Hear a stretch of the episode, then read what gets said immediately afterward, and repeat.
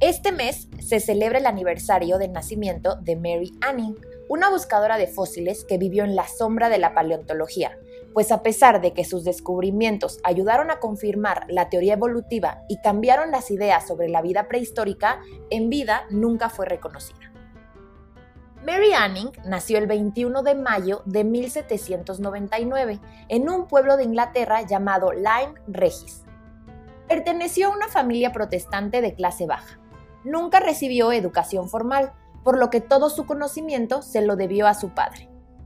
Para mantener a su familia, su padre, Richard Anning, recolectaba fósiles y los vendía a turistas adinerados.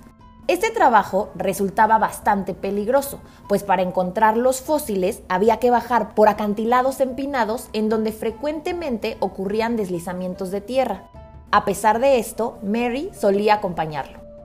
Cuando su padre murió, Mary, de 11 años, se encargó del negocio familiar.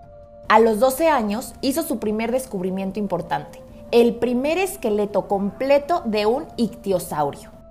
Posteriormente también descubrió dos esqueletos de plesiosaurios que en ese momento se trataban de una especie desconocida. El primer esqueleto de pterosaurio fuera de Alemania y varios peces fosilizados. También ayudó a confirmar que las misteriosas rocas llamadas besoares son en realidad excremento fosilizado.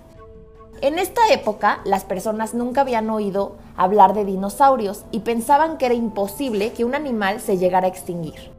Gracias a los descubrimientos de Mary, se demostró que los animales sí pueden llegar a extinguirse y un ejemplo de ello eran los dinosaurios. A pesar de la importancia de sus hallazgos para la comunidad científica, se le prohibió publicar sus descubrimientos por el hecho de ser mujer. Doctores y geólogos respetaban sus ideas y utilizaban sus descubrimientos en sus propias investigaciones, pero fueron pocos los que en realidad le dieron crédito a ella.